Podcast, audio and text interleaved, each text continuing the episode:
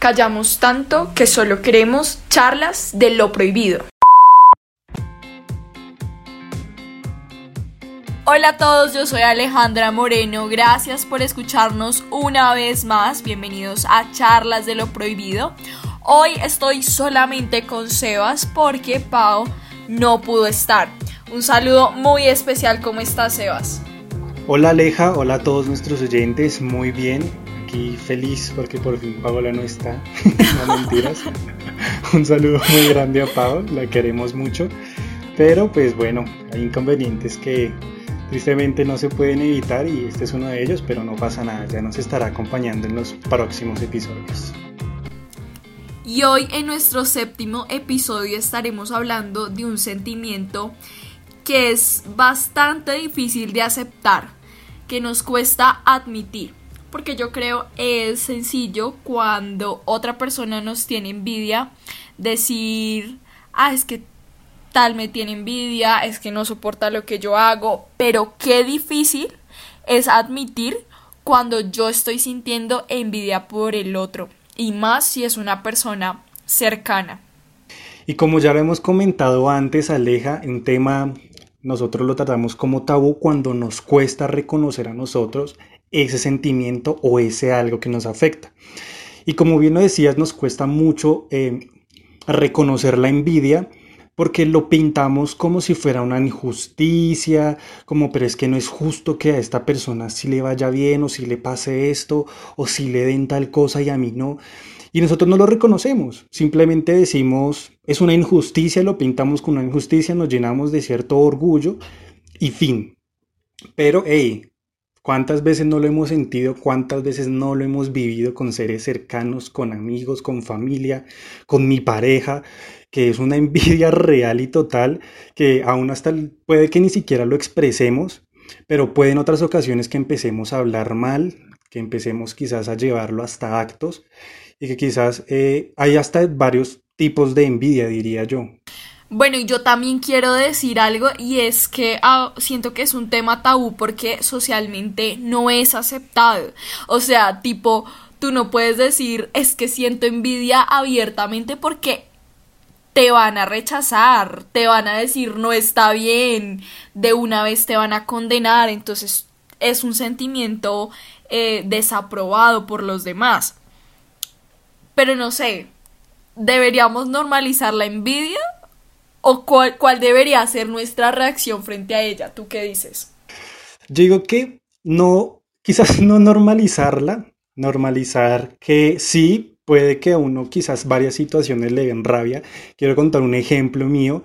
Era que en la universidad un compañero, pues bueno, compañero de clase nada más, le iba muy bien en, en las materias sin estudiar. O sea, literal, de 40 clases en el semestre iba a 15 y pasaba todo con mejores notas que cualquiera. Y su soberbia no podía con él y a mí me llenaba mucha rabia y sin duda me llenaba de mucha envidia. Y quizás es un sentimiento que puede ser normal, que quizás muchos han experimentado frente a muchas situaciones, que quizás llena de rabia, de injusticia, de no es justo. Y digo que eso es normal, digo que esos sentimientos los podemos normalizar pero que no nos dejemos llenar de ese sentimiento de envidia, que no nos dejemos de pronto carcomer de esa mala vibra que trae la envidia, porque es que te trae malos pensamientos. Aún yo creo que el primero que al que tú terminas dañando antes que a la imagen de la otra persona, te terminas dañando a ti mismo, porque empiezas a generar una amargura que a veces sin sentido alguno. Entonces tú generas envidia y rabia por alguna persona y, y entonces ya no la soportas ver. Entonces, no, yo no puedo estar en este mismo espacio con esta persona porque qué fastidio esta persona, porque qué asco su pelo, porque qué asco, qué asco su cara. No sé. Entonces, uno es el primer afectado, sí o sí. O sea, uno se llena ya de amargura, de rabia y de algún rencor pendejo que no, o sea, ¿para qué? ¿Para qué empezar a vivir con eso? Pues bueno, algo que, creo que es muy cierto es que esta clase de sentimientos nacen de nuestro corazón, o sea, no es como que de repente un día de la nada surgió, sino que nos muestra el estado de nuestra vida, ¿sí? Porque puede que estemos frustrados en algún aspecto, que tengamos algún complejo, que tengamos alguna inseguridad, entonces se termina reflejando en mi envidia hacia otros. Y yo creo que todos en algún momento hemos sentido envidia. O sea, los niños desde chiquitos sienten envidia. Yo me acuerdo que me la pasaba peleando con mis primitas porque ellas les daban más que a mí, porque porque ellas tenían tales zapatos y yo no los tenía, en fin por bobadas así, por las muñecas. En el colegio crecemos y yo creo que es algo que nos pasa mucho a las mujeres que debemos empezar a trabajar por, por deconstruir todos estos estereotipos y estos estigmas de que a veces entre mujeres nos envidiamos mucho en las cosas, de que si yo duro. nos damos muy duro, es cierto, y es algo que, bueno, si estamos luchando en contra del machismo, en contra de la opresión, no deberíamos oprimirnos entre mujeres ni sentir envidia entre nosotras.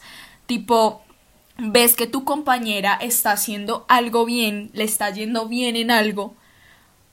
¿Por qué esa necesidad de tirarnos hate entre nosotras? ¿Por qué no más bien llegar desde la admiración y apoyar el trabajo de cada una y entender que todas vivimos procesos diferentes?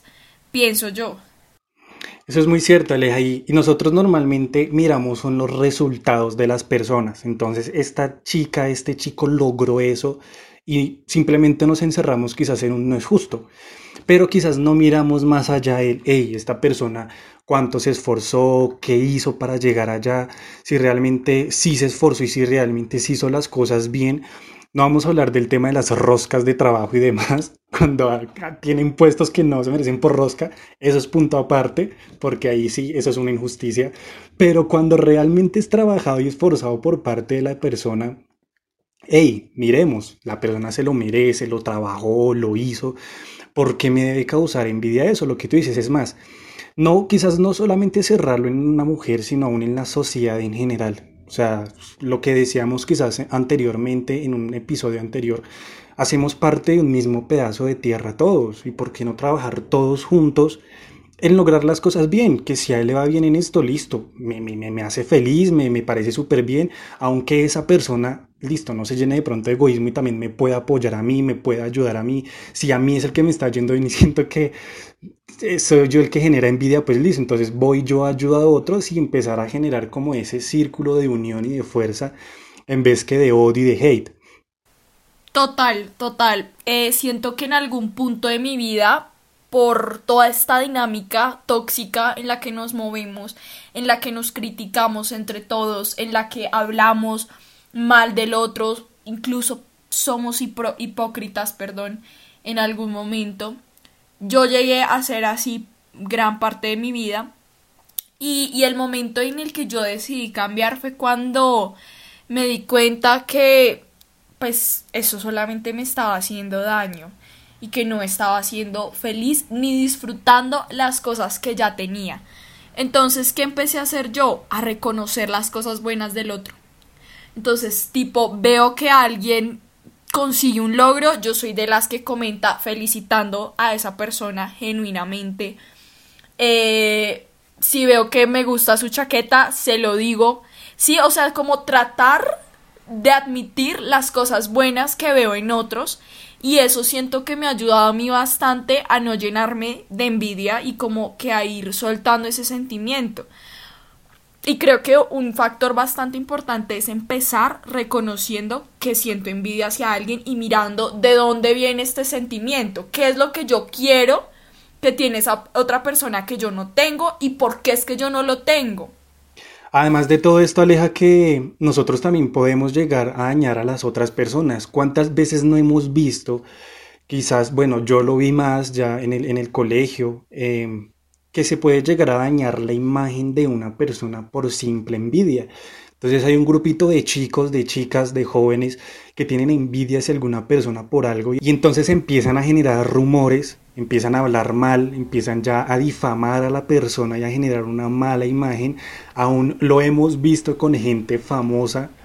Eh, es más, a mí yo creo que esto es algo tonto, pero que me parece muy gracioso y creo que tiene que ver con el tema y es de cuando a un famoso le va muy bien con algo. Ejemplo, lo que pasó hace cuatro años con la canción Despacito de Daddy Yankee y Fonsi. Sí. Que empezó miles de rumores a decir es que eso es rosca, eh, eso es pacto con el diablo, eso es quién sabe qué hicieron, que pegaron tan duro. Y digo, hey, hey, pues simplemente le salió un ritmo genial, una letra espectacular, pegó muy duro en casi más de medio mundo. Y listo, genial, feliz, chévere, hey, chévere por el talento del país de que representan cada uno. Pero ¿por qué llegar a la, a la, cuestión de decir pacto con el diablo y quizás a llenarnos de, dañar la mente, los pensamientos, a, dañar a, a otros para que también hablen mal de esa otra persona? A desmeritar lo que hace, porque siento que es eso.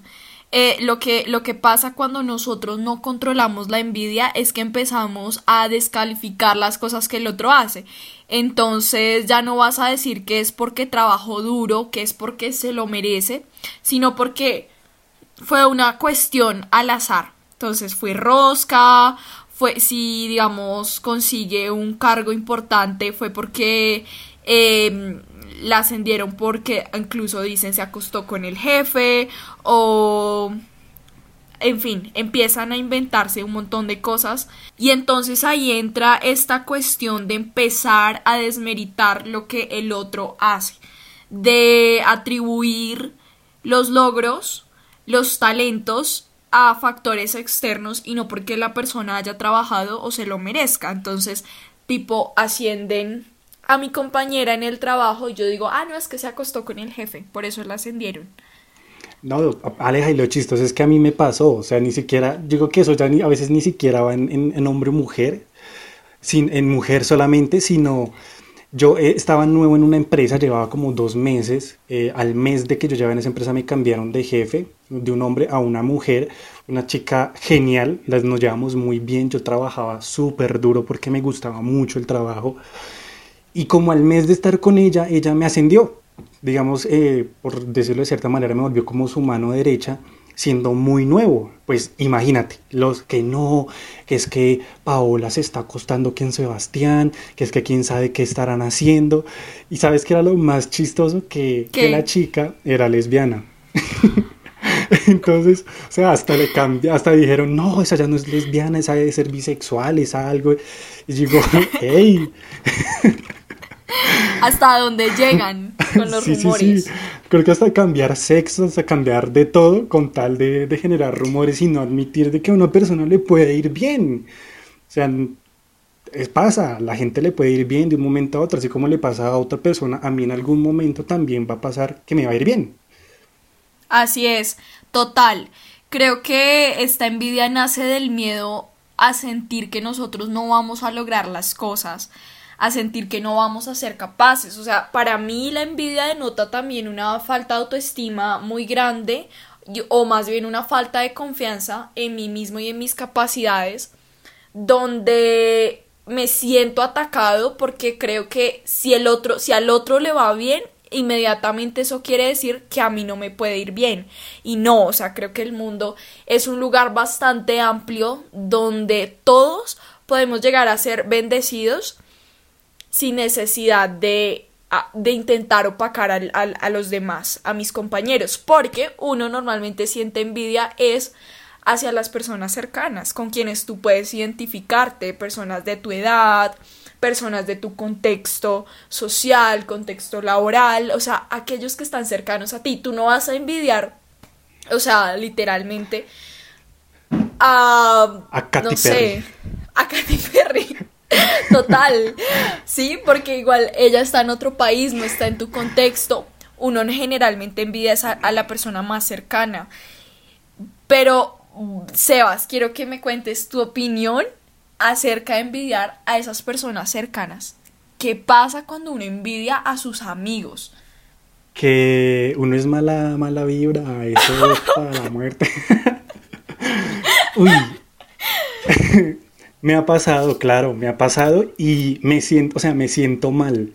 La verdad, yo me he sentido mal porque digo, hey, si es mi amigo, si es mi pana, si es mi parcero, parcera, porque me, porque siento envidia de esa persona. Me amargo, como lo decíamos, me, aún me llena de culpa porque se supone que uno debe ser para las buenas y para las malas y tener envidia de mi amigo. Y pues a la final no hago nada, simplemente como intento ignorarle ya. No, no, no, no sé qué más decirte al respecto. Es, un sentimiento feo, ¿sabes? Es un sentimiento que carga feo, que carga feo, que no, no sé, es incómodo. Pero eh, nunca he sido capaz de decírselos, Aleja. O sea, yo no sé si tú en algún momento le hayas dicho a algún amigo, siento envidia, o si crees que de pronto sería lo correcto llegar a decirle como, hey, me das envidia. de pronto no tan literal, pero pues de alguna manera sutil. No sé si lo has hecho o, qué piensas al respecto. La verdad, nunca lo he hecho, nunca lo he admitido. Mm, pero siento que lo que debemos hacer es no darle chance al sentimiento de que crezca.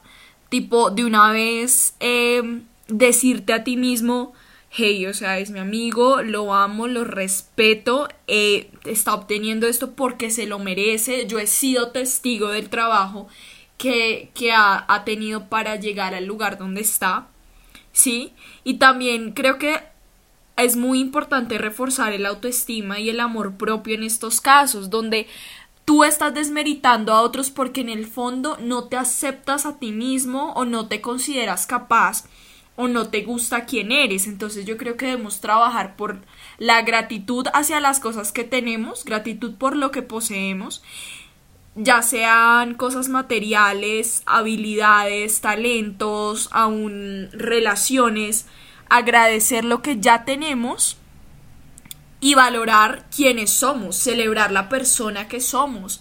Porque, a ver, cada quien tiene una manera de ser diferente, una personalidad distinta, unos tiempos diferentes.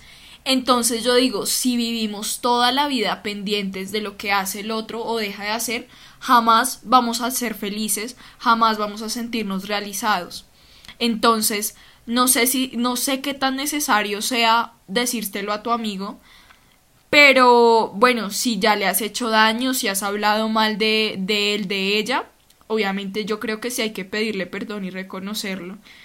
Y ya la otra persona decide si perdonarte o no. Pero cuando, cuando se queda en el sentimiento y en el pensamiento, pues no, puede que no sea tan necesario decírselo. Pero si ya cometiste, digamos, por decirlo de alguna forma, una ofensa, movida por la envidia, yo creo que ahí sí uno debe pedir perdón y sí debe ser responsable de sus actos.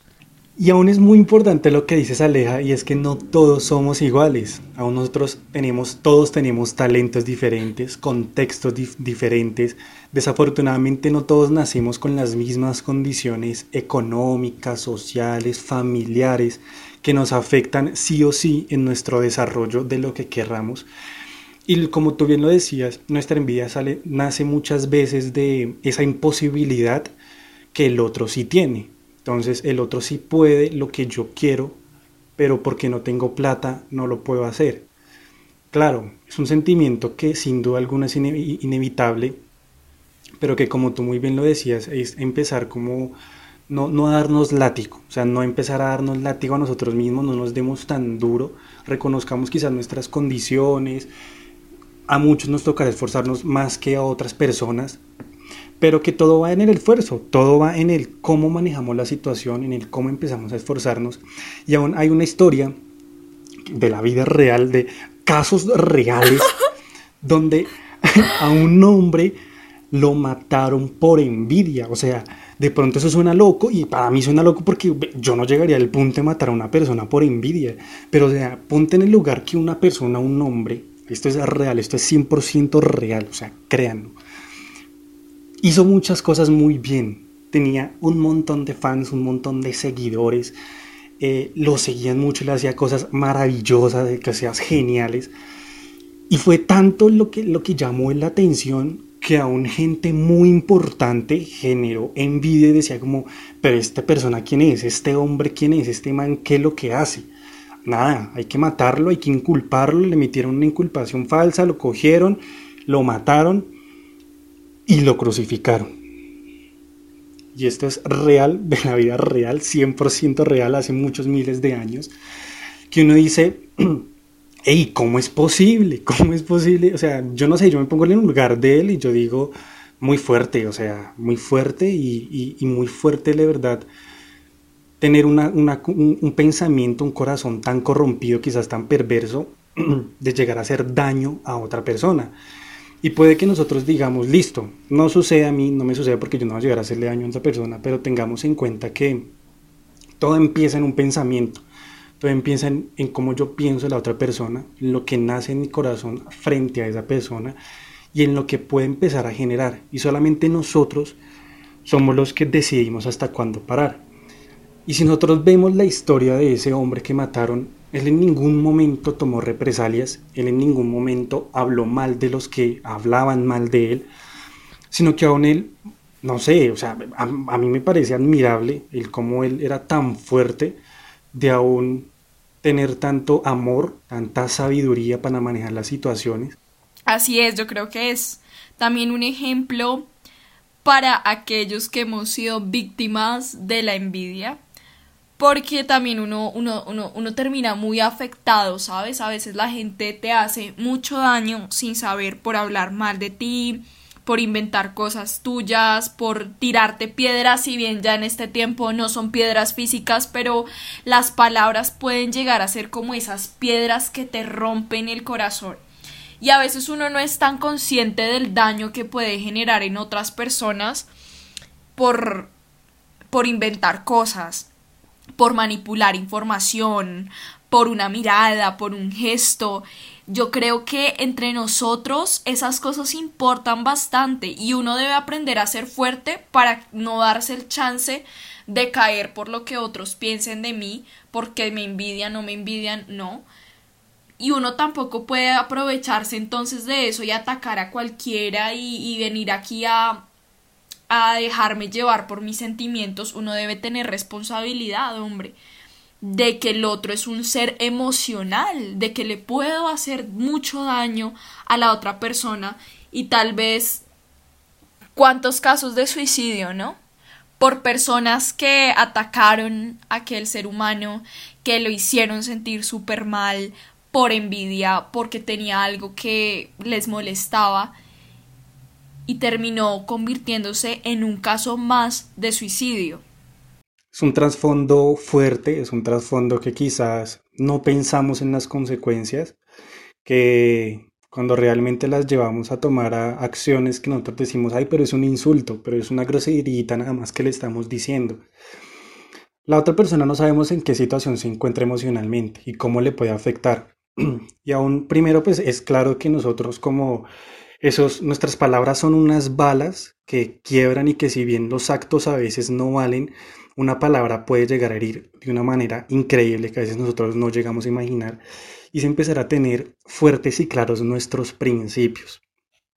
Creo que es lo más importante y creo que siempre todo partirá desde aún la base de la familia, en cómo si bien listo, de pronto yo no pude tener de pronto una estabilidad familiar, pero yo aún esforzarme para yo generar esa estabilidad familiar, para yo romper ese ciclo de amargura, de envidia, de hablar mal, de celos, de tener resentimiento hacia el otro, y entonces yo de pronto eh, poder contaminar a mis papás con lo bueno, poder llegar a, absorber a mis papás en, actitudes buenas, si son ellos, si son mis hermanos, si son mis amigos, aun cuando yo tengo una familia, formar unos principios fuertes y claros hacia mis hijos, y en mi hogar. Claro que sí, Sebas, porque muchas cosas nacen en nuestra familia, pero nosotros ya tenemos la responsabilidad de cambiar y de cortar esos ciclos tóxicos, negativos, por decirlo de alguna manera. Y algo que curiosamente hoy estaba escuchando que me llamó mucho la atención y es que la mayoría soñamos con cambiar el mundo. La mayoría soñamos con que ya no haya más injusticias, con que ya no haya más corrupción, con que ya no haya gente robándose nuestros impuestos, robándose nuestro dinero, asesinando, matando, con que ya no haya más guerra. Y no empezamos por lo más pequeño. ¿Cómo vamos a cambiar el mundo si aún seguimos eh, haciendo injusticia? ¿Cómo vamos a pretender justicia si somos injustos? ¿Cómo vamos a pretender cambiar el mundo si no cambiamos nuestro corazón? Sí, y con esto no estoy condenando la envidia porque yo también la he sentido y, y seguramente en un futuro la vuelva a llegar a sentir. Son sentimientos que vienen y van, pero el punto es de que nosotros eh, tomemos la determinación de no dejar crecer este sentimiento y de no guiar nuestros pasos basados en la envidia, sino que seamos conscientes en el momento en que la sentimos, la reconozcamos y hombre, cambiemos de dirección. Como le hemos venido hablando durante este episodio, los, los sentimientos que vienen antes de la envidia son normales, los sentimos todos en muchos momentos y los vamos a sentir en muchos otros episodios más de nuestra, de nuestra realidad, de nuestra vida cotidiana. Y como también lo hemos venido diciendo, aún son sentimientos que nacen de nuestra habilidad.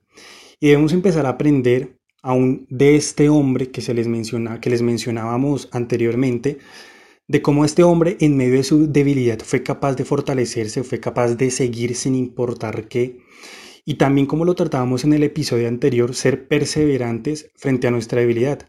Que si hay ese ejemplo, lo que yo les contaba frente a la materia de, de este chico que me causaba tanta rabia, pues listo, está bien. El él es pilo, él es más pilo, él de pronto las coge más rápido y a mí me tengo que esforzarme más, pues nada, me esfuerzo más para conseguir esa nota que yo necesito, me esfuerzo más para tener ese trabajo, para tener ese puesto, para entrar a esta universidad. Esforcémonos más, no todos tenemos el mismo contexto social, no todos, no todos tenemos las mismas posibilidades, no todos tenemos las mismas capacidades, no todos tenemos los mismos talentos, por eso hay tantas profesiones, tantas carreras, tantas cosas por hacer y a ver en este mundo, porque si todos fuéramos iguales, pues qué aburrido, parco y feo sería esto. Bueno, sin duda tenemos mucha tela que cortar acerca de este tema. La verdad, por mí me quedo cinco horas acá hablando de eso, me encanta hablar. Pero hemos llegado al final de este episodio. Espero que se hayan quedado con muchas cosas buenas, muchas cosas positivas para poner en práctica. Recuerden, ustedes son muy valiosos y pueden conseguir todo lo que se propongan siempre y cuando se esfuercen y sean muy valientes. Si quieren conocer más la historia de este hombre que mencionaba Sebastián, ya saben que pueden escribirnos en nuestro Gmail charlas. Y bueno, también escribirnos en nuestro Instagram por comentarios, por DM. Saben que vamos a estar ahí atentos a, a sus opiniones, a sus solicitudes, los escuchamos. Un abrazo muy especial para todos, que tengan un resto de semana muy feliz.